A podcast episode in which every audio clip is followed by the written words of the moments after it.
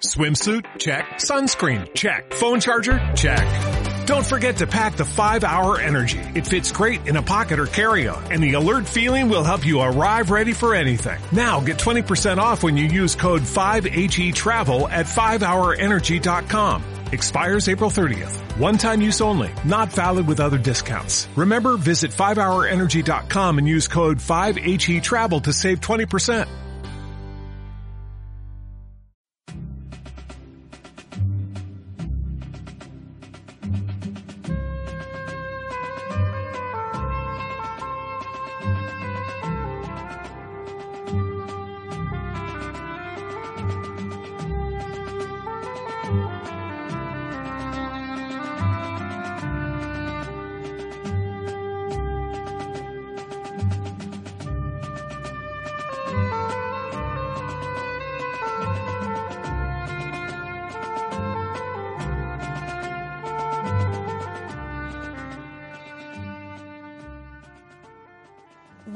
Queridos oyentes. Hoy es lunes 24 de octubre de 2016. Soy Elena Bazán y está con nosotros desde Cartagena de Indias don Vicente Ferrer. Buenos días, don Vicente. Hola, buenos días a todos. ¿Qué tal? Y desde Leeds, Reino Unido, don Hilario García Hostos. Buenos días, don Hilario. Buenos días, con muchas ganas ya de colaborar y, y no desaprovechando la ocasión para dar la perspectiva desde, desde el Reino Unido. Y por supuesto desde el estudio de Somos Aguas, don Antonio García Trevijano. Buenos días, don Antonio. Buenos días a todos los oyentes y especialmente saludo a Vicente y a Hilario. A Hilario le digo que no te hemos llamado porque ha habido un momento intenso de la situación en Bruselas y de la situación en Bolivia. Eso nos ha concentrado que la intervención de los corresponsales ha sido más, más tiempo dedicado pues a Vicente y a Papi y a Papi, aunque eh, estábamos impacientes también por conocer pronto tus opiniones sobre la evolución de los acontecimientos políticos en el Reino Unido después del Brexit, que sabes Sí, que, en- que- que nosotros lo habíamos previsto con mucha anticipación, pero que ahora están produciendo efectos que, que muy, eh, para mí, inesperados por la falta de educación tan grande que se está produciendo por parte de las autoridades de la Unión Europea. Hay grosería y hay no. Pues nada más, y al preguntar, como siempre, ya que estás en otro clima, que díganos qué, cómo está el día ahí y, y en, en general ahí en el Reino Unido y sobre todo en la parte tuya, que está en el centro y más al norte que Londres.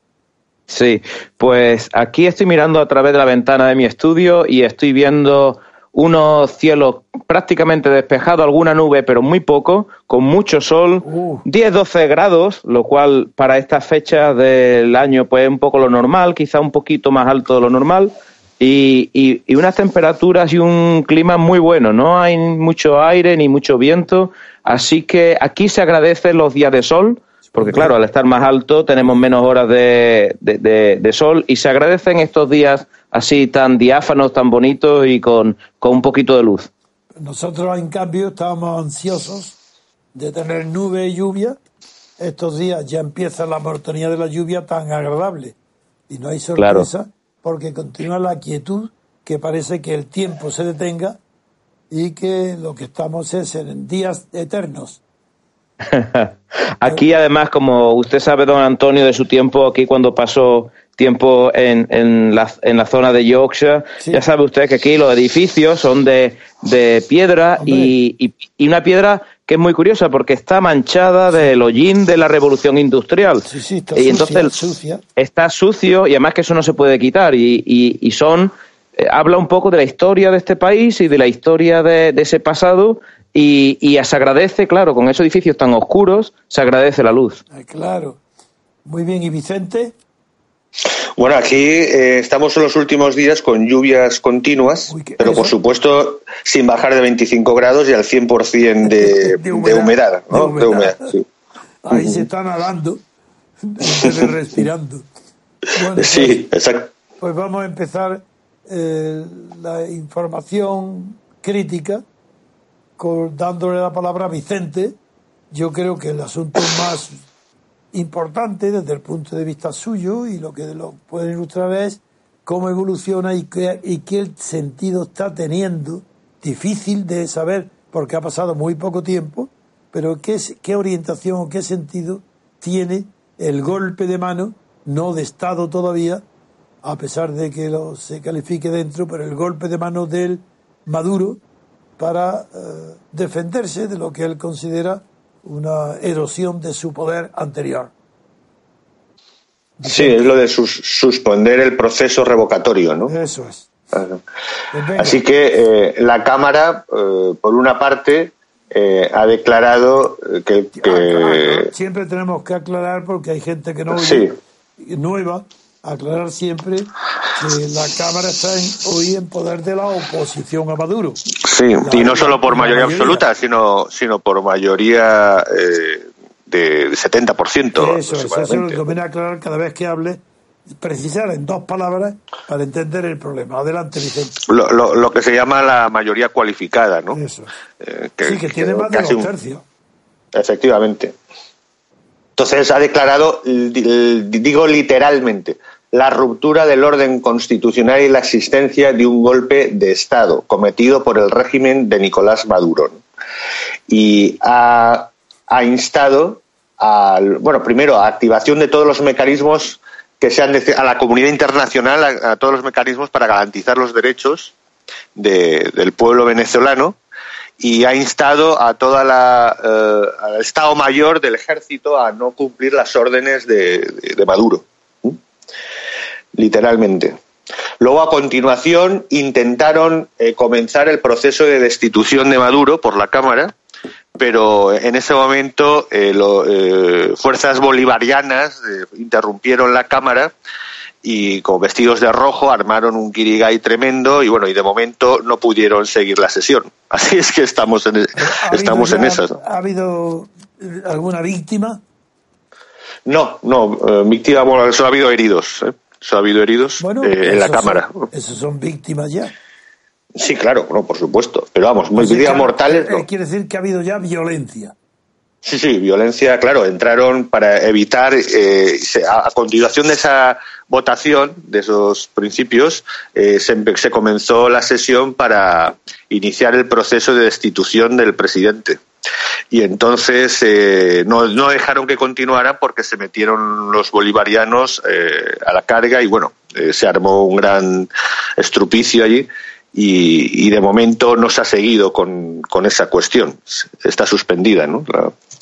la, Cámara. Vamos a ver qué pasa en las próximas horas. De momento eh, hay un grupo de 12 países, entre ellos pues, prácticamente todos los de alrededor, eh, Perú, eh, Colombia, Brasil, Chile, Honduras, Guatemala, que, que ya se han posicionado con el secretario general de la OEA, eh, Almagro. Siendo este Almagro? Sí, sigue siendo Almagro, en, en, activar la, la, carta de expulsión y exigir el incumplimiento de, de, la Constitución de Venezuela al presidente Maduro. Porque Almagro fue muy duro siempre contra Maduro. Bueno, sí, a, partir de eh, a partir de, de, todo este proceso, ¿no? Entonces es cuando eh, no reconoció Maduro al comienzo de, las de, la eh, recogida de firmas y todas estas cuestiones eh, llegó a intentar activar la, carta de la OEA a. Lo cual en un primer momento pues bueno se hicieron de perfil en principio los países, empezando por la misma Argentina de Macri, pero pero en este momento ya se han pero hoy la relación de eh, fuerzas internacionales está muy contra Maduro. Efectivamente. En la OEA exacto. Sí sí sí sí sí. No no totalmente. Ya se, se han atrevido a ir hacia adelante no eh, eh, en este momento está Evo Morales pues chillando contra Almagro, ¿no? Claro, pero, ¿quién, queda, ¿quién queda con Evo Morales? Se ha quedado solo prácticamente. Ecuador y Nicaragua. Nicaragua, Nicaragua. Ah, Ecuador también, este joven. Sí, sí, sí, Correa. Correa, sí. Pero bueno, Correa la verdad es que se está como eh, desmarcando, ¿no? Y centrándose en, su, en sus cuestiones económicas que le importan y ecológicas, pero no, no quiere meter, parece que se quiere estar poniendo distancia, ¿no? No quiere entrar en, no sabemos qué va a hacer las próximas horas, pero desde luego, en principio, solo está eh, protestando Morales y, bueno, Nicaragua y el, que es Ortega, ¿no? Eh, eh, cuando hay un giro de concentración del poder, como está sucediendo, del poder ejecutivo, porque en realidad en toda América del Sur, en toda, eh, toda la cuestión del poder gira en torno al poder ejecutivo. incluso para comprender lo que sucede internamente, es ahí donde hay que mirar. Como ahora yo sé que la prensa y el propio Congreso habla de golpe de Estado, pues voy a aprovechar para hacer una distinción del golpe de Estado de otros fenómenos que implican concentración del poder ejecutivo, pero que no es verdadero golpe de Estado. Y este, por los datos que tú das hasta ahora, no parece que sea hasta ahora un golpe de Estado, sino un golpe de mano, de fuerza. Eh, para que haya golpe de Estado tiene que haber un cambio en la relación de fuerza ejecutiva, es decir, un cambio en la relación de poder no teórico ni formal ni legal, sino de hecho, entre los representantes de cada institución. Y la pregunta que te hago primero, Vicente, es, ¿ha habido algún cambio de fuerza, de relación de fuerza entre el ejército no. ¿La presidencia y las Cortes? No, tampoco. Entonces, Porque es, una, es, un golpe más en el abuso del Ejecutivo, pero no es nada más. Quiero decir que de momento no es impropio hablar de golpe de Estado. El golpe de Estado tiene que ver una alteración de la fuerza de poder en el Estado. Una pregunta, Antonio. ¿Cuándo se llamaría autogolpe? ¿A, partir de qué momento? ¿A partir de qué momento se llama? Sí, cuando suprime tiene el poder de suprimir sobre el, formalmente, no de hecho, instituciones opositoras al Ejecutivo. Por ejemplo, si suprime... Si se atreve, exactamente, que es lo que se espera ahora. Se espera que... si lo hace, o, hay golpe O que Maduro, exacto, que Maduro suspenda, porque ya, ya ha declarado que ningún opositor se le ha retirado los pasaportes a todos. Entonces, eh, no se sabe si eso es un primer paso para suspender la Cámara. Sí, como que si eso, toma que es, una decisión institucional, el golpe de Estado. Efectivamente, no sea estamos institucional, ahí. no. Si es de hecho, estamos ahí. tiene que verse de derecho. Entonces, el golpe de Estado. Y a los ejemplos son múltiples, porque la, es toda la historia está de reciente está llena de golpes de Estado y, muy, y los análisis que hay sobre ellos son muy profundos. Y hay una gran literatura política y se sabe. Una cosa es que se utilice eh, abusivamente el nombre golpe de Estado, sobre todo el que sufre la amenaza, la disminución de facultades o el temor a ser suprimido. Entonces, en este caso. En este caso sería cuando Maduro se atreva a suspender definitivamente la, eh, la Cámara. Lo hace, hay golpe de Estado de, concentración del poder, no, no de cambio de orientación del poder, claro. sino de concentración hacia la dictadura. Es decir, ese, un golpe de estado de concentración como el que anuncia sería para pasar a la dictadura, que empieza siendo mm, de derecho, porque hablaría unas normas quitando poderes, pero, pero empieza siendo de hecho para terminar siendo de derecho, para lo cual tiene que estar apoyado por el ejército, dadas las características de la situación en Venezuela y de su historia. Si el ejército apoya un cambio en las instituciones, suprimiendo o quitando poder a algunas de ellas, entonces habrá un verdadero golpe de Estado hacia la dictadura. Bien. Sí, en cualquier caso parece la oposición ya ha tomado una postura definitiva. ¿eh? eh ah, sí, seguro, porque no tiene nada que perder. Estaba mal. Claro, Ahí no ha arriesgado lo que, aparte de lo que ya arriesga, claro, pero por eso ya... No, que quiero que ya estaba arriesgada. Sí, sí, no, no, claro, claro, ya, ya. Entonces ahora, veremos lo que, lo, que se atreva a hacer, por un lado Maduro, o, o no se sabe, porque bueno, eso es un poco misterioso, la, la cúpula militar. No, es que hay un tema interesantísimo, porque pertenece a la psicología social, que en los momentos esos de críticos de, de inestabilidad y de incertidumbre se producen claramente la división de la sociedad en los, en los tres tercios. Se- en esos momentos cuando se ve Sí. cómo hay un tercio que se agrupa alrededor del poder, otro tercio que, se- que radicalmente se pone enfrente, que parece que tiene que haber una guerra civil, y aparece el tercio, tercero, que no participa y es el que ese colchón el que hay que ver quién lo invade, si el poder ejecutivo o el poder legislativo que le, se opone al ejecutivo. Eso es interesantísimo como como conocimiento intelectual profundo de la política y por eso lo vamos a ver estos días en Venezuela. Sí. Lo Vicente, Sí, porque- para que siga sí. atentamente día a día y hora a hora, porque ahí se va a dibujar el futuro en poco tiempo. Sí, claro, y si queréis alguna conexión en algún momento de otro día, pues eh, No, no, estaremos yo, ahí. Dios, ¿no? al contrario, en cuanto veas tú algo, llama e interviene. Sí, ahí puede lo que- haber cambios lo- radicales, ahí puede haber cambios. Lo que sí que es un, un- tal vez alguna diferencia, don Antonio, es que eh, todo el mundo, eh, eh, es decir, eh, declara o, o manifiesta que en realidad Maduro no tiene control, o sea, ha perdido el control. Entonces, Ah, ¿quién pero- controla Venezuela? No, no, no, pero Sí. lo que ha perdido el control es de sí mismo. No, no, que efectivamente. O sea, porque si Maduro tuviese el control, o sea, si supiéramos que es un líder fuerte que controla el Ejecutivo, estaríamos eh, hablando simplemente de lo que hemos hablado, del. Legislativo. Pero, pero, por otro lado, sabemos, o al menos se manifiesta, todos los datos lo dicen, todas las fuentes, que Maduro no controla un carajo. Entonces, ¿quién Claro. controla ahí? ahí está, ahí hay un tema. inter- Ahí está ¿Mm? el tema. Si controlada sería golpe de Estado. Claro. Pero es que como a quien no se controle a sí mismo, no se sabe si esto es una rabieta, un deseo de poder y que no está apoyado y exagera y se va a quedar solo y va a perder la, la batalla. Por eso es tan Claro. importante analizar ahora estos días la evolución psicológica del poder y de la oposición, porque hace falta tener mucha decisión en la oposición para percibir cuáles son los momentos débiles y actuar.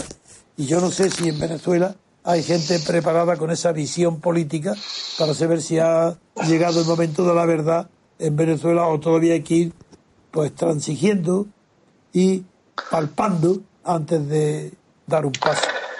Ahí la clave, Antonio, será la información. La información que si, si realmente la oposición tiene la inteligencia o la capacidad de saber cuál es la situación real. Pero es que yo Y- creo que la prensa, que ahí, por, por eso te pregunté fuera del micrófono, Sí. la prensa. Sí. Porque para saber esto que estamos hablando, hay que ver Sí. qué grado, o si hay algún periódico, una radio, una televisión, algo que sea independiente. A ver, si hay ese, sí, es donde habría que estar atento a ver cómo percibe la situación. La situación, a nadie da, decimos, digamos que, oye, pues Diosdado es el que controla el Ejecutivo, o, o hay un grupo de militares que no se, realmente no se sabe y no hay ni no hay forma de encontrarlo, ni eh, quién controla en este momento el Ejecutivo, Bueno, pues, realmente. Habrá que preguntarle a Pablo Iglesias entonces. Seguro que estará al tanto. ¿sí? Bueno, pues muy bien, pues pasamos a otro asunto si quieres, Vicente. Sí, sí. eh, por otro lado, bueno, eh, por, por, por, porque se sepa, por ejemplo, eh, en Chile, pero bueno, eso no ha ganado en este momento la, un gran revés el, el partido de Bachelet, las locales y departamentales de allí, que, que ha regionales. ¿no? perdido influencia y poder. To- totalmente, aplastantemente. Ha perdido. estaba implicada también con casos de corrupción, ¿no? Sí, eh, y por otro lado, la verdad es que Bachelet ha tomado una deriva un poco, un poco extraña, eh, porque se ha, se ha inclinado tal vez demasiado lo que eran las protestas estudiantiles y, y, y estas cosas. Ha intentado hacer una, una especie de política aparentemente más de izquierda o más hacia el hacia el Partido Comunista y Socialista que controlaba todas las la- Sí. todo, todo lo que son las manifestaciones de, de ese tipo de, de tipo de educación y, y en principio le está saliendo mal no al menos esa ¿Y es la las percepción que se- relaciones con Estados Unidos cómo son? no las relaciones no no tienen ninguna variación la verdad es que en eso no, no No- tiene no ningún influye. problema ¿no? en absoluto ¿no? Luego ya meti- metiendo en un tema más importante, eh, siguiendo con lo que está pasando en Colombia, el, como, vimos la semana pasada, eh, si la semana pasada los del no presentaron las 75 propuestas de eh, variación que más o menos se resumían a, que estén dentro de la Constitución. para que sepan de qué estamos hablando, que es de la guerrilla, de la FARC. Efectivamente. Sí, sí, sí, sí. Las FARC han, han dicho que ya le han dicho oficialmente al gobierno que ni hablar, que de eso de transformarse la, negociación, bueno, eh, de dos a tres, no, eh, ni hablar. o sea que desconoce. los líderes del no. Sí, eh, desconoce lo que es este, el plebiscito y que, y que si hay algo que renegociar tiene que ser con el, directamente con el gobierno. Con el premio Nobel. Efectivamente. Y el premio Nobel, que no sabe qué hacer, que tiene varios cantos de sirena. Unos le dicen que a través de la Corte Suprema eh, declare ilegal o sea, el propio plebiscito que él convocó, que, es, muy gracioso. eso parece un chiste. Y que declare irregular. Es, un chiste. Eh, sí, luego otra opción, bueno, él, él va hacia adelante y, ha nombrado un negociador con, la, con, la, eh, con los helenos, con el ELN. Y, y, esta vez los ha mandado a Ecuador, en vez de a La Habana, a Ecuador. Entonces ha iniciado otra negociación con, el ELN. Correa. Efectivamente, sí. Y entonces lo que él quiere, eh, él parece que va a intentar pues una huida hacia adelante antes de Navidad y hacer un acuerdo global con todos, con la FARC, con el ELN y que esté dentro de la Constitución. eso, es absurdo.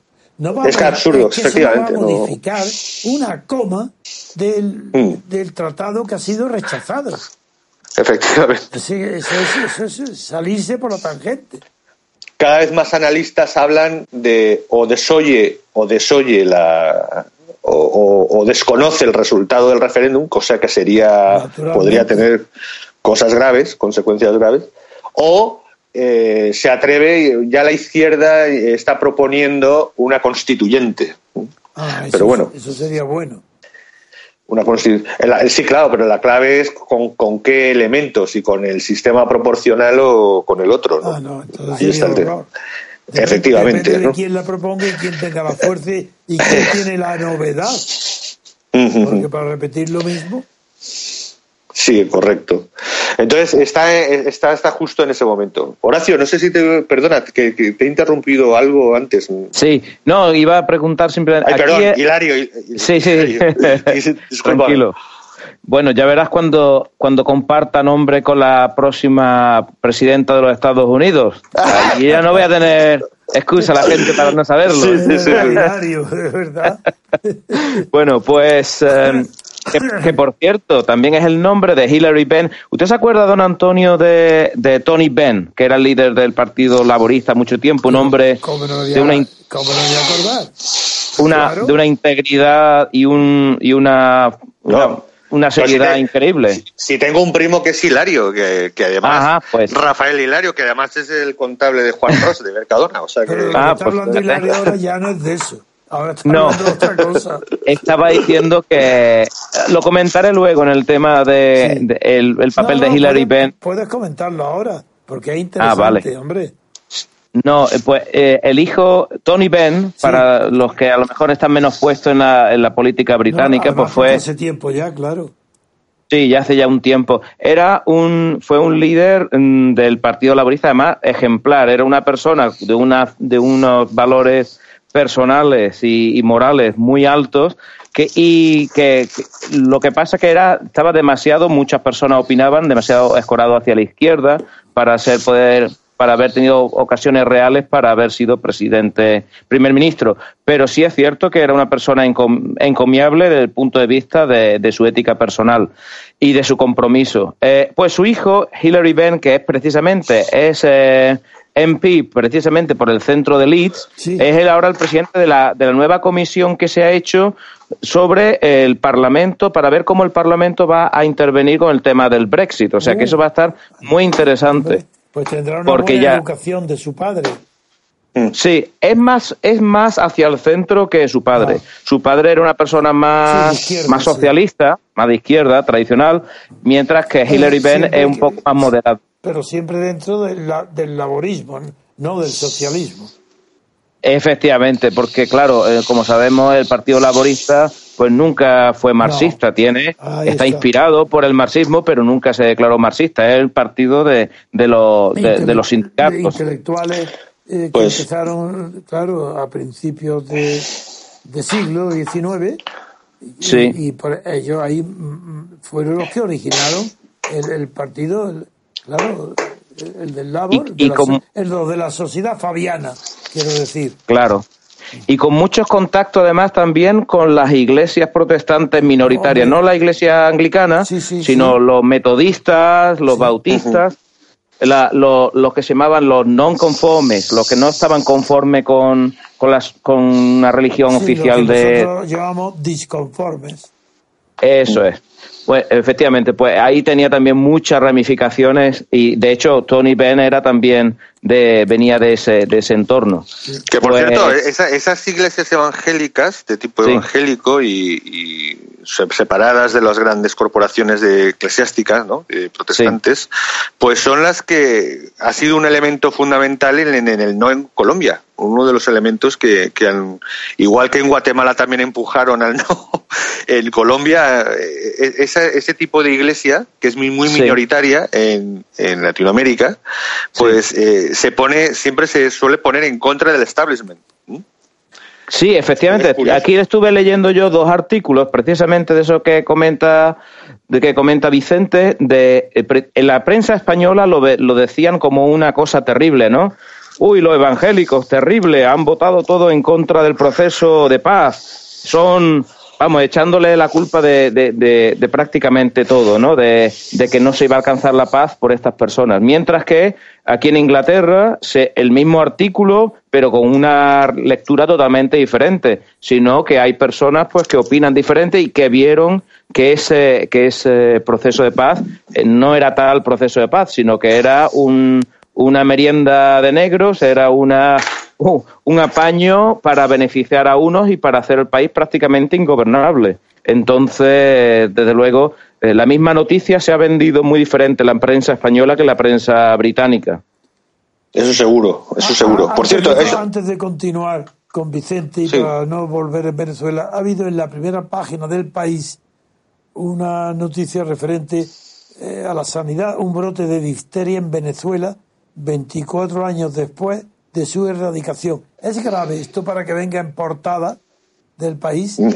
Ni se menciona en ningún medio americano eso. Fíjate. bueno, pues nada, en primera. Sí, sí, eso suena como, no sé, un planeta, un trozo de Marte se separa y viene rápidamente hacia, hacia, hacia la Tierra, ¿no? Pues nada, era un comentario que quería saber si se algo de eso. no, no, no, que va, no se habla de eso.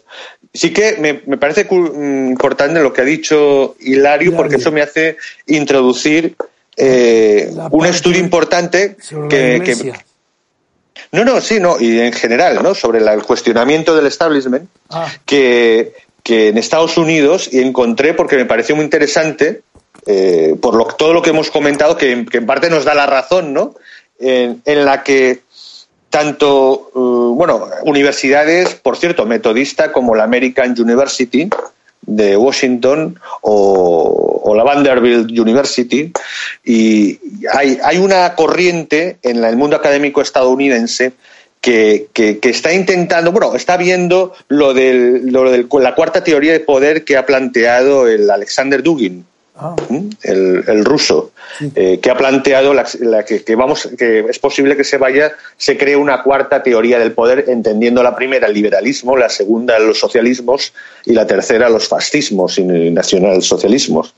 Entonces, eh, hay una corriente dentro de Estados Unidos que, se han plantado plantear eso y, se han abierto unos estudios, pero estudios serios de. ¿Pero a qué llamaría la cuarta? La cuarta, efectivamente, eh, se llamaría, sería una especie de, no sé, es decir, el, cuarto poder sería, eh, se tendría que crear, o sea, se plantea que se, se está pareciendo que se está creando anti-establishment actual. Entonces, no define realmente cuál sería. Para, eh, él, aboga por una especie de nacionalismo que a partir del nacionalismo ruso, eso, eso, eso Dugin en Rusia, ¿no? Es decir, pero mm, realmente no define cuál sería ese cuarto, ese, ese cuatro TP. Eso no son teorías, eso son sí. intelectuales. No, pero efectivamente. Pero, pero eso ha abierto un debate que se, y un estudio muy interesante, tanto de Rasmussen como de Gallup, con 10.000 entrevistas, en la cual eh, se ha, se, ha, se ha, sacado los siguientes porcentajes. Fíjese, es decir, por una parte, que el 11% de, de, los adultos de Estados Unidos, los adultos de Estados Unidos son 260 millones de los 325. De esos 260 millones, un 11%, o sea, unos 26, se declaran abiertamente comunistas. O sea, desde el punto de vista eh, ideológico. Sí, yo creo, creo que todo eso es una prefabricación dirigida es imposible ni siquiera que haya 26 millones que sepan en Estados Unidos lo que es como Claro, eso, habría, eso sería ese es otro tema. Nada, nada, eso. Pero, pero, sí que se declaran. Dime otros porcentajes, a ver. Sí, que se declaran, por una parte, que el 36% eh, simpatizan con ideas socialistas contrario al actual establecimiento político de demócratas y republicanos, pero, pero digamos de por parte de la izquierda, digamos tipo, Sanders. Tipo Sanders, eso. Y por otro lado, un 44% eh, tipo Ron Paul y, y, libertarios pues se declaran o, o, simpatizan, están simpatizando claramente más también contra ese establecimiento, pero hacia el, lo que se llama el libertarismo y constitucionalismo americano. Ah, ahí hay antecedentes teóricos importantes que son todas las teorías nuevas de Nozick sobre el Estado mínimo sí. lo que se llama anarquismo de derechas. Sí, eh, sí, pero que en este caso también se recuperan eso del constitucionalismo de la, de la idea de nación americana inicial. De, Washington, Washington y Adams, ¿no? Entonces, claro, yo lo veo más que en realidad, eh, claro, alguien visto por un europeo eso puede decir, uy, se va a romper el sistema americano, en absoluto, ¿no? Eh, es más, es más bien una visión casi más, a lo mejor, más cercana, por un lado, por parte de la izquierda, a lo mejor lo que fue en un inicio. Ese producto de la crisis radical, pero crisis de verdad, del Partido Demócrata y del Partido Republicano. El hecho de tanto Trump como Clinton ponen de relieve que es imposible que eso continúe a ese nivel. Y entonces de ahí surgen todas estas teorías. Porque ven que lo que hay ha fracasado o está fracasando. Eso ya no tiene lo que deja claro esos sondeos es que solo 60 millones, solo un 20% eh, está a gusto o, está cómodo el actual con el actual establishment. un 80% eh, se inclina por un lado por el otro, pero fuera de ese, de ese establishment. ¿qué, representa con relación a la población adulta? Los que están satisfechos. 60 millones de 260. Pues, ¿Qué es un 20%? ¿Qué es un 30%? ¿Qué es? Un 20, un 20%. Eso, pues 20%, figúrate. Bien. Correcto. yo lo creo eh, que el establecimiento actual está apoyado por un 20%. Esa es la verdad. De ahí esas teorías, pero esas teorías no están amparadas en nada serio. No, porque además suelen considerar eh, al régimen de Estados Unidos un régimen más en relación, por ejemplo, o en, homologable con el estado de partidos de los sistemas europeos, ¿no? Por ejemplo.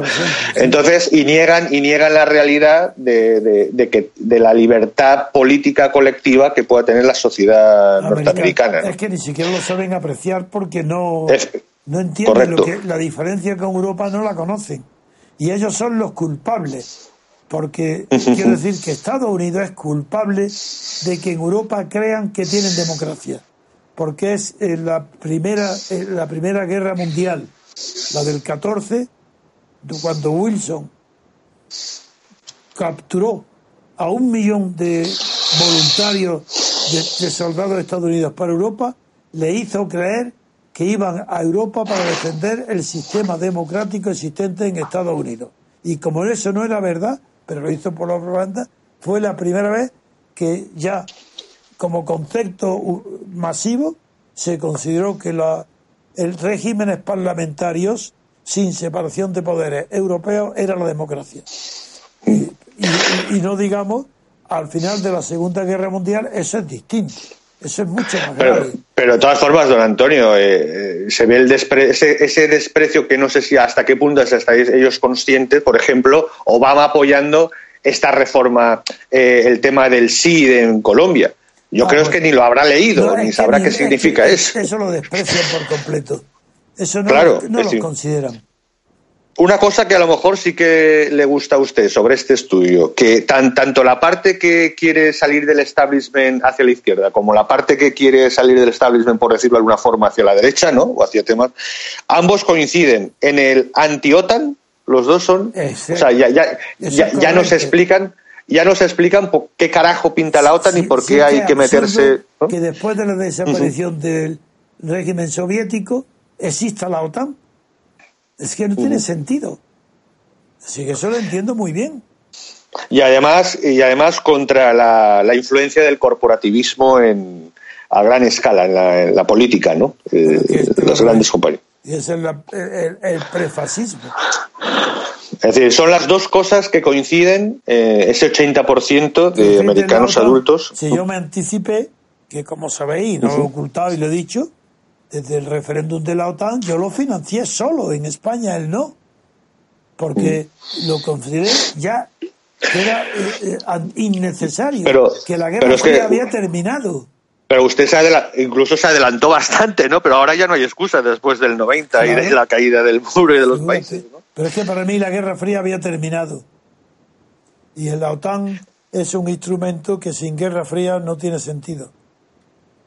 Y ya en, Lo que en sí Estados- está claro- Ah, per- perdón, perdón. Sí, sí, sí. no, no, iba a comentar una cosa, que lo que sí se ve aquí en la, en la prensa británica lo que aparece es que eh, el, el- que el ciudadano medio americano está muy está muy descontento con las dos candidaturas y está muy descontento con los dos. Eh, el americano medio que cuando se le escucha hablar en inglés eh, pues a pesar del estereotipo ese que existe de que el americano es que es un paleto, que es medio tonto, que no sabe hablar, pues yo eso no sabe de dónde sale. Es- Habrá personas, por supuesto, con, con poca preparación y sí cierto, tienen cierto tendencia un poco, son un poco naif en ciertos aspectos. Pero, pero, Hilario, Hilario, en los colegios americanos, incluso en la básica, Sí. eh, hay, hay concursos de debate político, algo impensable aquí. Hay No, no, sí. concursos de debate. O sea, Eh, los jóvenes republicanos, jóvenes demócratas sobre un tema, y en los colegios hay, cosa que sería impensable aquí, vamos. ¿Cómo se debate en, en- los países anglosajones en general? Y Gran Bretaña, por desgracia, ha perdido un poco en los últimos años un poquito el, el tren en cierta manera, pero yo tengo compañeros aquí que trabajo con la enseñanza que son norteamericanos y su podrás estar de acuerdo con ellos o no, pero tienen una capacidad para el diálogo, para el análisis, para el debate muy superior al- al- al- a, a muchos de los europeos. Nos dejan un poco un poco con la boca abierta. Y lo que iba a decir es simplemente que, que- que escuchando a estas personas, los, son muy estoicos, están diciendo, bueno, pues esto es un poco lo que hay, no tendremos que aguantar, pero yo estaría diciendo que el 80-90% de la, de, la, de la población eh, está muy, muy disgustada con las dos opciones que se le han quedado. Está la cosa entre mal y peor. Así es. Claro, depende a quién le preguntes, pues te tira hacia un lado o hacia otro. Y, y claro, y, y, eh, estamos aquí rascando un poco la cabeza y ellos también un poco diciendo qué vamos a hacer. Sí, pero es que lo malo que la lectura en Europa, como ha dicho don Antonio, y desgraciadamente es así, porque eso incluso se ve en la Academia Norteamericana, desgraciadamente, es que en realidad eh, la sociedad civil americana está cuestionando su sistema básico, cosa que es, que es absolutamente falso. Es decir, eh, la libertad, eh, ese elemento de, de libertad colectiva que tiene Estados Unidos eh, es algo que, la efectivamente, es algo incuestionable, por muy socialista o como el que es cualquier norteamericano. Y es algo que, no, es- que ni se comprende y yo creo que ni se detecta en Europa ni incluso en ámbitos académicos. En ningún país del mundo se tiene, Correcto. se tiene la, en la inconsciencia la libertad política colectiva. No tienen ni que tenerlo presente para saber que lo son. De ahí, por un lado, el descontento con la candidatura de Trump y de Hillary Clinton. Uno, Sí. porque es un irresponsable. Otra, porque es una corrupta.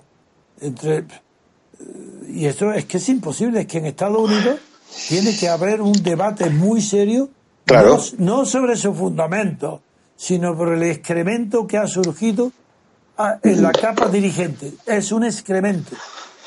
o sea, estamos más, estamos más cerca de, en realidad, y es lo que hemos hablado, de un proceso eh, de crisis como el que hemos comentado eh, entre Jackson a Lincoln en esos 30 años que hubo en el siglo XIX, que no lo que creen los europeos y muchos académicos que, de, cambio de, régimen en Estados Unidos. Por eso me gusta tanto hablar contigo, Vicente, porque has comprendido a la perfección el significado que tuvo la contrarrevolución de Jackson.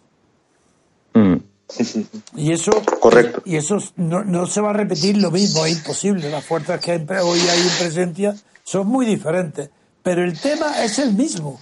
El tema es igual. La lucha contra la corrupción del establecimiento, que es lo que representa Jackson, eso tiene que, es, tiene que expulsarlo la vida política americana de Estados Unidos. Y eso va a eh, suponer una crisis que va a durar mucho tiempo. Eso no se resuelve fácilmente. Por eso quizá un poco don Antonio y don Vicente, no sé qué opinan, eh, sobre el tema de cuando eh, Trump dijo en el último debate que si él perdía no estaba claro que iba a aceptar esos resultados. Yo no le había importancia ninguna, eso, eso fue una ironía. ¿Eso le da usted importancia o no? Ninguna, ninguna. No creo, no creo. No creo los comentaristas, yo oí y vi su cara, era una tomadura de pelo, era una risa, una nada, eso nada, y mucho menos ahora, por Dios. Aunque, claro. aunque perdido al río, ahora podría ya por propaganda nada más para tomarle el pelo, podía decirlo. Él, él, él ahora puede despreciar por completo si se ve en un proceso de, como está, de decadencia, pues puede tener una reacción insospechada porque es un hombre incontrolable y su estado de ánimo puede definir su conducta. No, pero mira, eh, eh, ¿qué ha pasado con, con Gore, Al Gore, ¿no? Es decir, que ah, cuestionó el resultado del 2000. pues cayó, cayó en la desgracia, en realidad. Eh, es decir, ¿por qué? Porque al final... Yo conocí personalmente Al Gore, porque era el segundo de Humphrey. Y cuando yo fui, estuve en una visita en Estados Unidos, cuando estaba claro con la responsabilidad de estar dirigiendo a la oposición al franquismo y, ahí, y Al Gore era su hombre segundo y nos invitó a una comida después de un free en la que asistió Al Gore. Y siempre me pareció un hombre bien intencionado, pero de muy poca altura intelectual, aunque él se presente después, como se ha presentado, como el hombre eh, inteligente, sí, sí, será, yo no lo dudo, pero más bien me pareció un hombre demasiado tranquilo. Eh, al ver, lo veía más bien flotando alrededor de una corriente dominante, pero que él no era generador de esa corriente. Él, giraba alrededor de un frente, entonces no tenía personalidad. y, se ha visto cómo después no tiene el más mínimo control. Quien realmente controlaba el Partido Demócrata son los Clinton. Y, ya está. Y bueno, por cierto, que eh, hablando de las elecciones americanas, fíjese con todo lo que se está, tal como lo están masacrando a Trump, y, y aunque hay alguna encuesta favorable a Clinton que le da 12 puntos de ventaja de los medios favorables a ella, la, Real Clear Politics eh, eh, sigue dando apenas 6 puntos de delante de Clinton, cosa que es increíble. Eso ¿no? quiere decir lo mala, lo mala figura que tiene Clinton. Efectivamente. Sí, sí, yo he visto entrevistas con personas que estaban apoyando, por ejemplo, gente más bien de izquierda dentro de lo que es los Estados Unidos, que estaban apoyando a Sanders y, y, decían, dice, yo voy a votar a Trump. Y claro, se quedaba se quedaba el entrevistador Jeremy Paxman, que es un entrevistado muy famoso aquí de la BBC, se quedaba a cuadro. Dice, ¿cómo me dice usted? Que iba a votar a Sanders, pero si Sanders, como ya no está en la carrera, va a votar a Trump. Dice, sí, dice, es que, dice, es que mejor que que mejor que Clinton cualquiera. Y eso estamos hablando de personas de con inclinaciones mm, más bien hacia la izquierda y, todo. Entonces, te queda sorprendente. sí, sí. Claro. Sí, sí. Sorprendente. Y, y, hombre, Trump no es santo de mi devoción, pero desde luego hay que, eh, hay que reconocer que es ha sido capaz de, de, acercarse, de arrimar el asco a su sardina y ahora mismo pues, pues está un poco entre, eh, ha creado la disyuntiva, o, es, o, Clinton o, él, ¿no? Y muchas personas es que Clinton no la pueden ni ver. Pero mira, a lo mejor acaba siendo un elemento positivo porque ha acelerado ese proceso que hemos, que hemos comentado de, de catarsis de todo lo que es el actual establishment demócrata republicano. Mire, si os parece, como ha transcurrido bastante tiempo, vamos a hacer una pausa para que Hillary, fíjate tú lo que Muy bien. digo, a Hilario, Hillary, nos traiga a la actualidad de nuestros comentarios la situación del Brexit, post-Brexit, dentro, dentro del Reino Unido. Porque la de fuera ya la conocemos. Pero dentro del Reino Unido a ver cómo está la situación. Así que un Muy bien. momento de pausa y enseguida te damos la palabra a Hilario. Perfecto. Muy bien, pues hacemos una pausa y regresamos enseguida.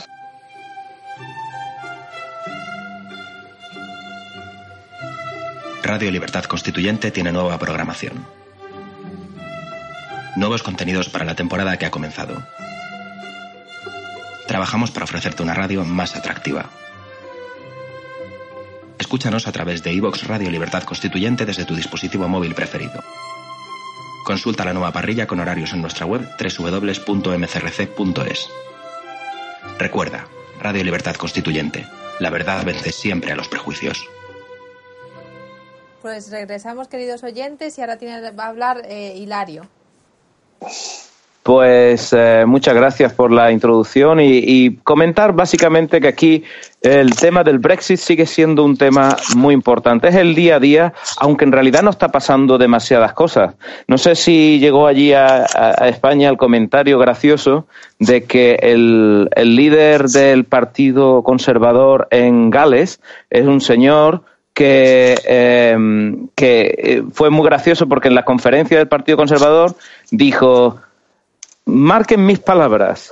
Vamos a hacer, y en vez de decir Brexit, dijo breakfast, dijo desayuno.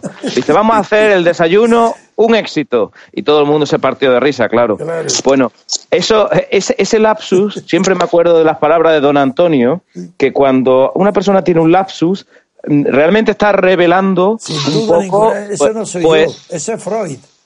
Freud- Sí, en sí, la- lo que- En el análisis del psicoanálisis de la vida cotidiana de Freud es maravilloso porque está lleno de cosas parecidas a esta y es muy debería leerlo todo el mundo porque eso no pasa de actualidad el psicoanálisis de la vida cotidiana eso es fantástico y uno de los Pues- temas que yo tomo de Freud es ese el comentario de los lapsus sí, no es que es cierto. todos tienen una Pues- explicación Pues Andrew Davis, que es, ya digo, el líder del Partido Conservador en Gales, que es un señor así un poco orondo y que se nota que, que come bien, pues decía, terminó su, su conferencia diciendo eso, de fíjense en lo que le digo, vamos a hacer el desayuno un éxito. Y entonces, claro, todo el mundo se reía mucho, pero yo es que pienso que este hombre estaba pensando más en el desayuno que en el Brexit claro porque el Brexit es, ya está llegando a ser una palabra ya un poco aburrida y manida.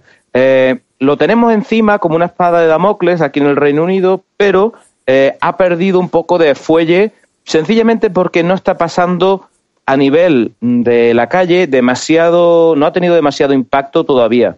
Quizá un poco los impactos que ha tenido lo voy a ir comentando un poco por distintos temas y, y lo podemos ir viendo un poco así, pues de forma temática un poco. Eh, eh, en el tema de, de la economía, pues lo que se está notando más que nada en el tema del Brexit ha sido, pues básicamente por el tema de las de la devaluación de la, de la libra. La libra está llegando ahora, pues está ha bajado mucho con respecto a, a- al tema de al, al- dólar y al euro. Al euro un poquito menos, pero al dólar sobre todo, lo cual está encareciendo poco a poco, pero de forma progresiva, un poco el, eh, el coste de la vida. Y además, como sabemos, el Reino Unido desde los años 60 pues hacia ahora, hasta ahora, pues has dejado de ser un país principalmente industrial y convertirte en un país de servicios, servicios financieros principalmente, de seguros, de cosas de bancos. Entonces, pues digamos que, pues claro, todo esto le está le está perjudicando porque no venden tanto como no exportan tanto como importan. Entonces, la devaluación de la libra le está costando un, un poco eh, un, un susto. No es tampoco que sea una cosa muy importante todavía, pero, pero sí hay un poco de preocupación al respecto. Eh, eso no se está viendo mucho en- con respecto todavía a las ventas en tiempo de, en el tema de la venta en tiendas, en el tipo de comercio. Sigue subiendo la, el volumen de ventas, sigue subiendo. Desde el año 2007 eh, la, la subida ha sido prácticamente eh, eh, continuada y ahora mismo prácticamente no hay diferencia a la época pre-Brexit. Así que no se está viendo demasiado, demasiado efecto. Eh, sí es cierto que la libra pegó un bajonazo grandísimo el día 20 24 de junio, pero eh, se está recuperando un poquito y no parece, no se anticipa que vaya a perder mucho más terreno. ¿Cómo está el prestigio de Teresa May, de la primer ministro? Bueno, pues eso es muy interesante porque Theresa May es una persona que parecía un clon de, de Cameron, pero no. Te- Theresa May tiene una personalidad bastante diferente a, a Cameron. Ella sabía muy bien dónde estaba cuando era ministra del Interior, pero ahora mismo su está haci- haciéndose notar un poco su presencia y su diferencia de criterio con respecto a Cameron. Cameron era una persona pues más en la superficie, Sí. muy muy digamos simpático. sí, simpático, ocurrente, Sí. ingenioso, eh, pero muy con cuando Siempre- pero muy la- superficial. Lo has definido bien. Siempre me pareció lo que tú estás diciendo ahora. sí, totalmente. Era una persona Un eh, hombre simpático. Sí, bueno, muy ocurrente. A mí me gustaba mucho ver sus discusiones y sus debates en el Parlamento porque la verdad es que no dejaba títere con cabeza. Era, era muy, No, pero era lo hacía muy. bien, lo hacía bien. No, no, lo hacía, no, no, lo hacía muy bien. Era típico de. de oír. Sí, sí. Ya le digo que yo lo encontraba muy igual que por ejemplo Corbyn, pues una persona pues más No. así un poco más floja en el sentido de menos tiene menos atractivo así en, en- en el tema del debate. Eh, Cameron siempre era muy, muy- era muy divertido de ver. brillante, Sí, un poco en el estilo de Boris Johnson, que por cierto, Superficial, pero brillante. que por cierto, no sé si don Antonio sabe usted lo que se le llama ahora hacer un Boris Johnson aquí en No, Inglaterra ahora. Hacer un Boris Johnson es decir, lo mismo y lo contrario al mismo tiempo y después mirar a ver cuál es la que te interesa mejor. ¿Se enteró usted de la, No. del tema que hubo de... No, no, no, no. Pues ha, ha salido aquí en la prensa una carta antes, de, antes de su posicionamiento sobre el Brexit. Bueno, pero este es que Pues- es un payaso de verdad, ¿no? Ese hombre es que es increíble. Bueno, pues Boris Johnson escribió una carta, eh, un artículo eh, defendiendo la permanencia en, el, en la Unión Europea Sí. y otro eh, Ah, defendiendo eso- la sí lo- salida. eso sí lo conozco, eso sí. Eh, y al final mandó, se, de- se decantó por mandar eh, al, de la salida. Y el otro se lo mandó a un amigo un poco para decir, mira, a ver, ¿tú qué opinas? y tal. Bueno, pues parece ser que el amigo pues lo filtró a la prensa. Y ahora mismo lo que se le dice aquí a hacer un Boris Johnson es decir lo contrario y lo mismo al mismo tiempo y a ver cuál de los dos te, te, te beneficia más. Y una cosa muy graciosa, ¿no? Eso supera a Churchill cuando dijo aquello después de cambiarse por tercera vez de partido, dijo, bueno, a ver quién supera esto. ¿no? Claro. Hombre, son pragmáticos al 100%. Al 100%. No, es que las diferencias ideológicas entre esos partidos son muy pequeñas. Eso lo explica. Claro. Exactamente, es que no había prácticamente diferencia.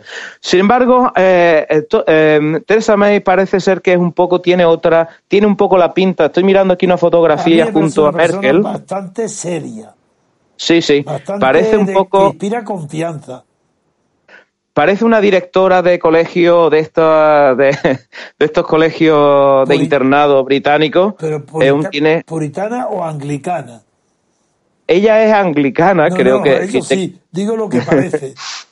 Ah, pues lo parece. Es que tengo aquí una foto al, con, al lado de, de Merkel y parece un poco Don Quijote y Sancho Panza. Merkel así como muy, muy bajita y muy regordeta. Y la, y la Teresa May, usted que siempre habla de fijarnos en las caras y en las Muchísimo. posturas y la, en las maneras de andar, Hombre, pues muy, me he muy las estilizada, pier- ¿no? Las piernas de Teresa May ya las he visto.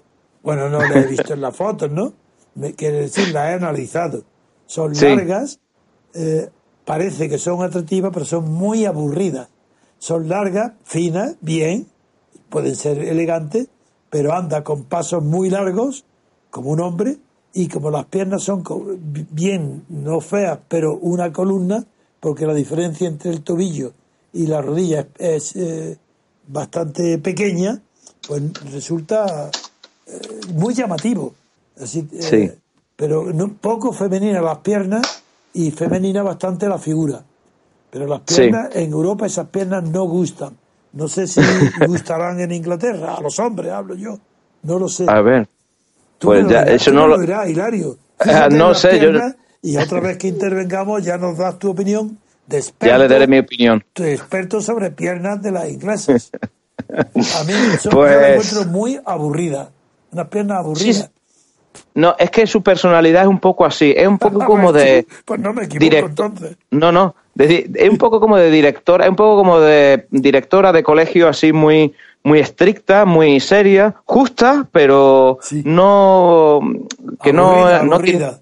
no tiene la chispa de no tiene la chispa de, de, de Cameron. Ahora sí es muy muy está muy No es honesta, eh, eso se le ve. ¿eh?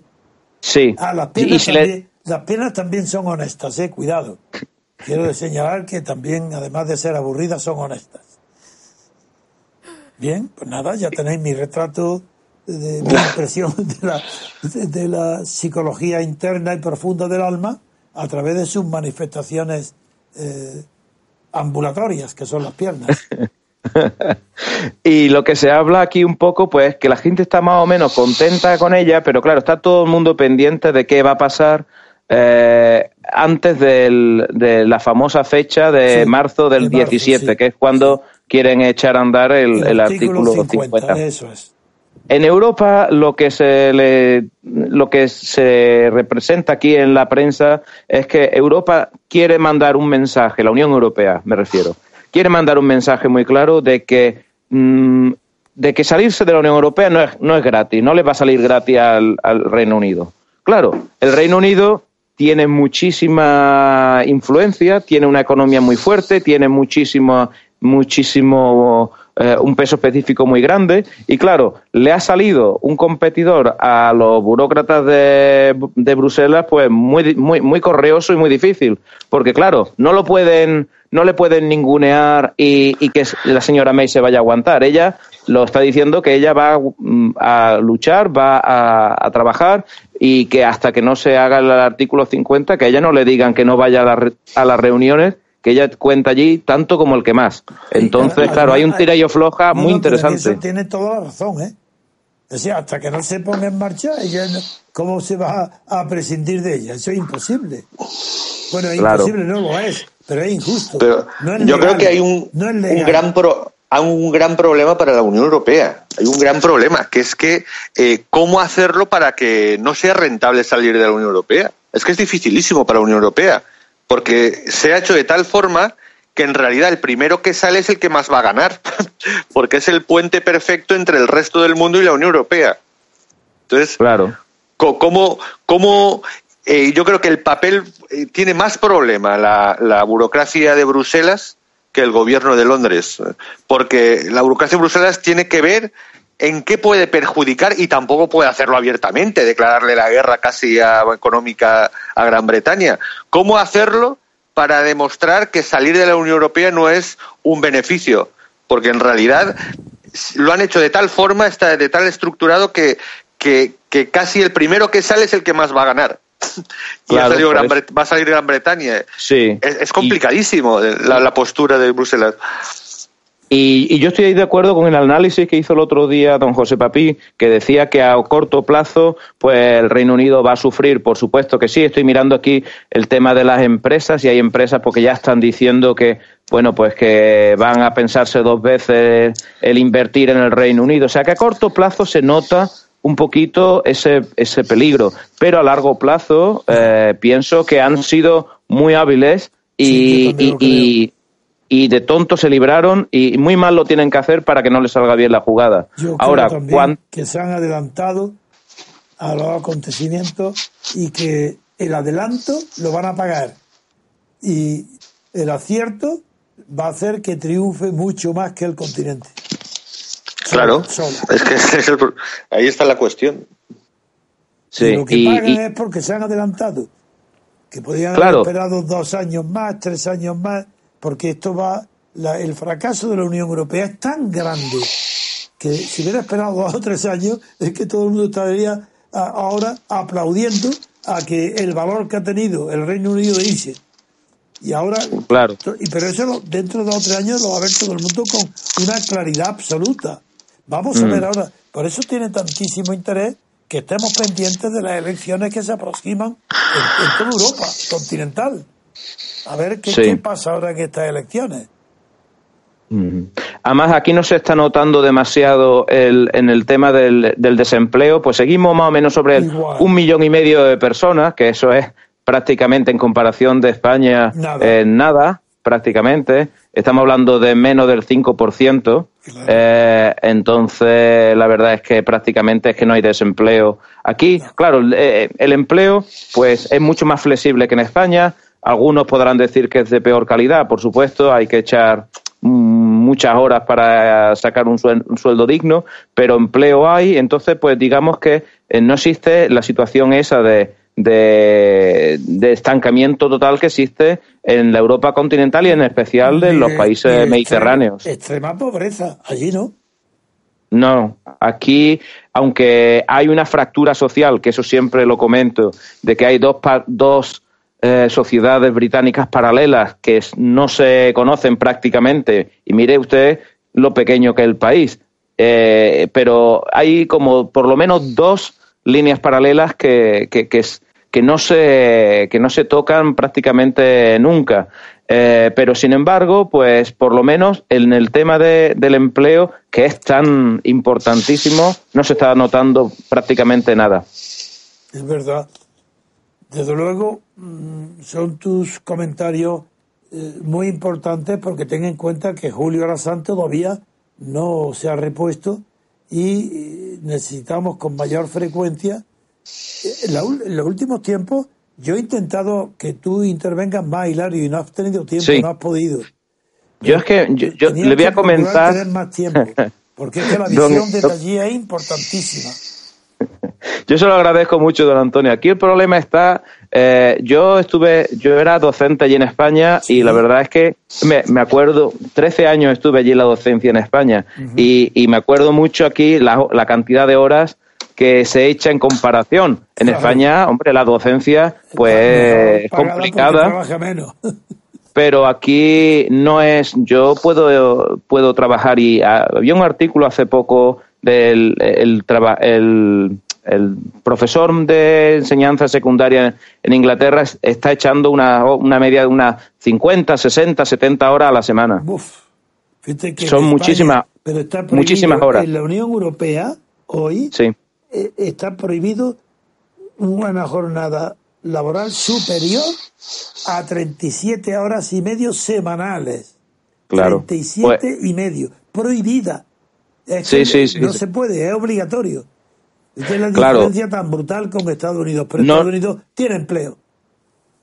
claro, eh, eh, en, eh, en Inglaterra, claro, hay, hay Perdón, empleo dicho y, Reino Unido, Reino Unido. Sí. Creo que se ha entendido. Y, y claro, es, es una, son una cantidad de horas mu- muy, grande porque se exige mucho. Aquí da igual en un instituto que estés en una zona eh, pobre o en una zona más acomodada, los resultados, la lo- las expectativas son las mismas, don Sí, Antonio. fíjate la importancia que tiene este tema de las horas, que ahora yo llevo un caso ante el Supremo, un recurso de casación de un cuerpo de funcionarios que Sí. con- quizá el único de toda España, que la administración pública la, unilateralmente sin negociación colectiva y además, aunque hubiera habido negociación colectiva, habría sido nulo, porque la ley la ley de, mil- de, de, dos- de- diciembre del año eh, 12 obliga a to- y hay una directiva europea que todo el continente europeo no puede y en España no puede haber ningún funcionario, ningún empleado del Estado, de organismos públicos que trabaje más de 37 horas y media a la semana. Ya ves Eso es obligatorio. Eso Sí, en el sí. Reino Unido es inconcebible. No, es inconcebible, porque aquí, aquí no te, claro, no es que se esté directamente en el centro educativo todas esas horas. Pero el trabajo implica una serie de horas que tienes que echar de preparación, de corrección, de, de, formación, que eso no aparece formalmente, pero que de facto pues es así. Entonces, claro, es una situación totalmente el otro el otro extremo del, espectro, del espectro, podemos decir, ¿no? Es una situación muy difícil y muy y pero al mismo tiempo con muchas oportunidades, claro. claro. Esto depende cómo se mire. Bien. Es que seguro que el primer gran acuerdo comercial de Estados Unidos va a ser con el Reino Unido. Antes ah, una cosa que quería preguntarle yo a Vicente, si es que lo sigues. Uno es la, para el veto que pusieron los balones al, Tratado Comercial de Canadá con la Unión Europea. ¿Tienes información sobre ese tema desde Canadá? No. No, no, desde Canadá no, aparte de lo que el otro día se dijo que manifestó, o sea, no, no, solo después que la, ministra manifestó lo, lo, triste que estaba por, por todas estas cosas, ¿no? Por, por no poder eh, acabar de realizar eh, ese. Y como yo le pregunté a Papi si había alguna relación, que no la hay, que no, con el Tratado de Estados Unidos con el Pacífico el, y el, Tratado de los transgénicos, del TIP, ¿Hay de eso alguna novedad? No, en principio, eh, por ejemplo, la campaña americana Hillary eh, va, a cuestionar y, renegociar el Tratado Transpacífico. ¿Y por, qué ¿por qué razón? ¿Por el fracaso que ha tenido? Primero, sí, pero bueno, primero porque siempre ha dicho que ella no estaba del todo de acuerdo y ah. segundo porque es de, la, de las cosas que Trump y el Partido Republicano más la está castigando. Eh, ah. más eh, el, hecho de que la administración Obama apostara por, la, por, el Tratado Transpacífico. Entonces se da por hecho que se va a renegociar el Tratado Transpacífico. De acuerdo. Bien, bueno, pues si queréis, damos por terminado las eh, conversaciones de hoy y, Muy bien. Y, ya nos despedimos hasta mañana, dándole a, los dos las gracias pues, y sobre todo porque el tiempo que hacía aquí Hilario no intervenía. Que tienes que intervenir con más frecuencia si te procuras tiempo. Sin, claro que si tienes a las 40 horas, le añades esta hora sin, sin pagarla, peor todavía. es un placer y un privilegio poder colaborar. Y no tenga usted duda de que si no se hace más es por falta de tiempo, más que de, ganas o de, interés. Muy bien. Bueno. pues un fuerte abrazo a los dos y hasta Abrazo, Hilario. Muchas gracias, gracias Vicente, un abrazo. Un abrazo. Y antes de despedirnos, vamos a recordar que ya tenemos espacio para la conferencia reservado, que será, uy, para la conferencia, para, la, asamblea que será el día 10 de diciembre, que es sábado, y será en el Hotel Puerta de América. Y es para el sábado día 10. y también algo importante, como hemos calculado eso y la hemos elegido por ser un también un día de, de puente, eh, pues los que puedan venir los el viernes para conocerse, pues es que estuvo, estuvo muy bien pensado y fue una pena que no celebráramos la reunión aquella que pensé hacer en la Alpujarra porque hubiera sido extraordinaria para la convivencia. Pero aquí en Madrid también, los que puedan venir el viernes, sí que puedo, les invito ya, no a todos porque no serán de golpe, pero durante el día pueden venir a visitarme, conocer eh, dónde hacemos esta emisión, conocer la galería, conocer la biblioteca de abajo donde preparamos la televisión, que va muy, muy avanzada. Tenemos unas novedades tecnológicas extraordinarias la televisión va a competir de verdad con cualquier televisión con la, en calidad con las mejores del mundo. Y con el escenario, bueno, eso es que no tiene igual. Entonces todo esto para convivir, el viernes. Y como el día siguiente es domingo, también le invito al que pueda que se queden para convivir, para, para no confraternizar, que no me gusta la palabra, porque desde que el fracaso de la fraternidad en la Revolución Francesa, que era previsible, es una tontería, pues eh, sí, que todo el que quiera y pueda, que venga el viernes y que se quede el domingo. Porque serían tres días para convivir, para entendernos, conocernos, vernos las caras. ¿De acuerdo? Pues espero yo a todos.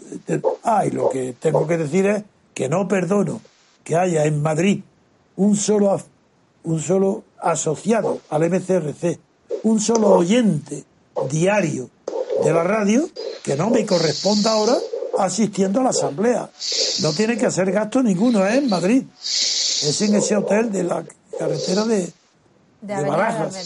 Y entonces no tiene, no tiene, no puede entender que haya uno solo y en Madrid somos, solamente en Madrid hay asociados entre 200 y 300 personas. Eso no pueden faltar uno. Y si hay un exceso de- con relación a la cabida, pediré en el hotel que monten una pantalla gigante para que dentro del hotel, en otras salas, puedan también sentarse y oírla. Incluso sé que tienen un, dentro del hotel un parque inmenso, donde caben, pero claro, ahí no puedo quitar los, los automóviles. Pero es decir, es que en Madrid no puedo entender ni comprender que haya una sola persona que lleve años oyéndome y que ahora pudiendo corresponder al éxito de la Asamblea no venga. Porque no tiene ninguna... Es un sábado. ¿Cómo, cómo no va a tener tiempo? Así que de verdad le pido a los de Madrid que no falte ninguno. Y fuera de Madrid, que todo el que pueda y tenga medios para venir y oportunidades, no esté enfermo, ni familiares que cuidar, eso, pues los espero a todos, sin importarme el número que haya. Ya habilitaremos espacios. ¿De acuerdo? Sí. Pues gracias de antemano y os pido que correspondáis a mi esfuerzo para haber llevado mi voz a vosotros gratuitamente durante tantísimos años. No es solo desde el MCRC, es que desde que tengo la radio yo no fallo nunca en mi deber de lealtad a vosotros. Ahora vosotros tenéis también un deber de lealtad hacia el MCRC y ese deber hay que cumplirlo. Si no, ¿en qué os diferenciáis de las personas que piensan bien, que no están de acuerdo con lo que hay, pero no hacen nada para cambiarlo? Vosotros tenéis que demostrar que tenéis que sois activos y para ser activos hay que primero venir a la asamblea, donde se van a tomar decisiones puede ser trascendentes para el futuro. Y estamos, quieran o no, nos reconozcan o no, si eso es lo de menos. Nosotros tenemos que tener la conciencia de que estamos cumpliendo con nuestro deber, con nuestro deber, y la segunda, de que no hay nada parecido a nuestro movimiento, ni en el mundo, ni en Europa, ni nunca lo ha habido. Por eso nadie pueda decirnos que somos utópicos. Porque primero, sí, si somos utópicos, vamos a ver a fracasar para saber si somos utópicos. Yo no lo creo. Creo que lo que perseguimos es realizable. ¿Por qué no va a ser realizable que los españoles tengan un régimen representativo como Estados Unidos, como Inglaterra o como Francia? ¿Por qué? ¿Por qué nuestra democracia tiene que ser de, de Estado de partido? Y segundo, ¿por- ¿por qué nosotros no podemos tener una separación de poderes? Es decir, unas elecciones separadas en origen, unas para elegir a los diputados de la Asamblea Legislativa y, otro, y otras elecciones separadas para elegir al presidente de la República. ¿Y por qué tenemos que vivir para siempre con una monarquía preparada y nombrada por Franco? ¿Pero por qué? Esa es la razón de que hoy haya tantísimo movimiento en contra de lo que hizo Franco. Claro, ¿por qué no lo hicieron entonces en vida de Franco como lo hice yo? Ahora, 40 años después, venga, apoyar ahora a esta asamblea para dar una elección a España y también a toda Europa, de lo que es la decencia política en las ideas y en la conducta. Gracias por escucharme y gracias porque sé que haréis el esfuerzo de no faltar los de Madrid, desde luego, ¿eh? Eso no, es que no lo puedo comprender, que haya alguien que no venga a la asamblea. Bueno, pues eh, recordad que se pueden inscribir a, a la asamblea en mcrc.es, al igual que en esa misma página, en mcrc.es, también se pueden asociar, porque solo pueden asistir a la asamblea las personas que estén asociadas. Pues muchas gracias y hasta mañana.